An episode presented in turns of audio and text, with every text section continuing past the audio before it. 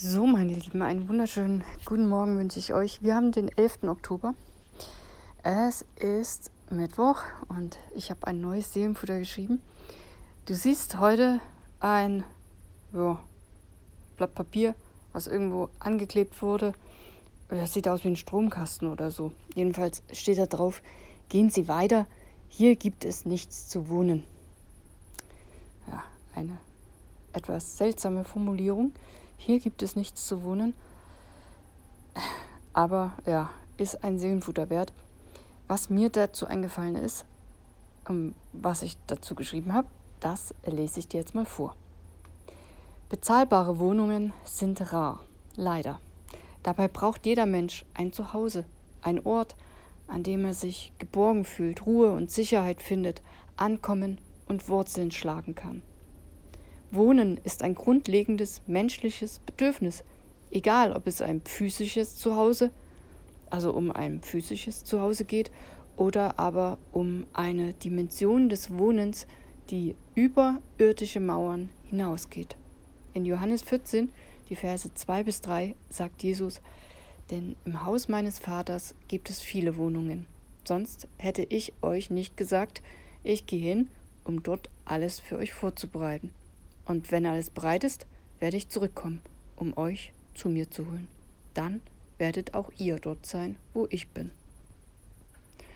Ja, eines Tages wird der altbekannte schwarze Umzugswagen für jeden vorfahren und dann geht's in unser wahres Zuhause. Und bis dahin durchhalten. Wir können aber auch schon jetzt in Gott wohnen.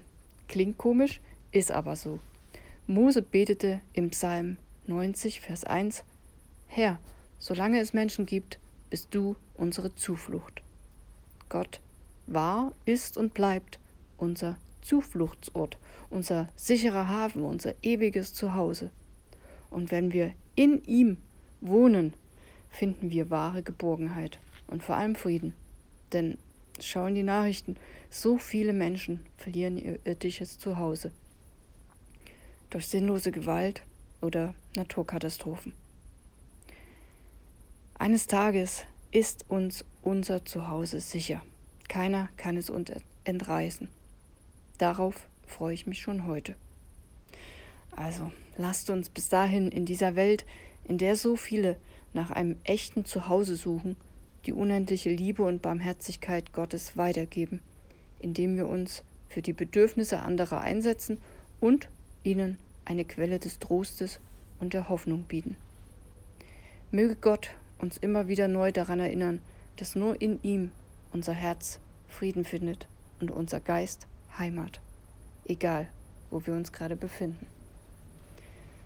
Ja, ich wünsche dir jetzt alles Liebe und hoffe, dass das auch ja, nicht nur bloße Worte sind, die ich dir vorlese, sondern dass das in dein Herz geht dass du verstehst, dass bei aller Unsicherheit, die wir hier auf Erden haben, egal wo wir leben, ob wir im Erdbebengebiet leben oder nicht, wenn man sich das anguckt, so diese ganze Entwicklung mit den Kriegen, dann, ja, keine Ahnung, ich will es nicht zu pessimistisch sein, aber manchmal habe ich da schon Angst.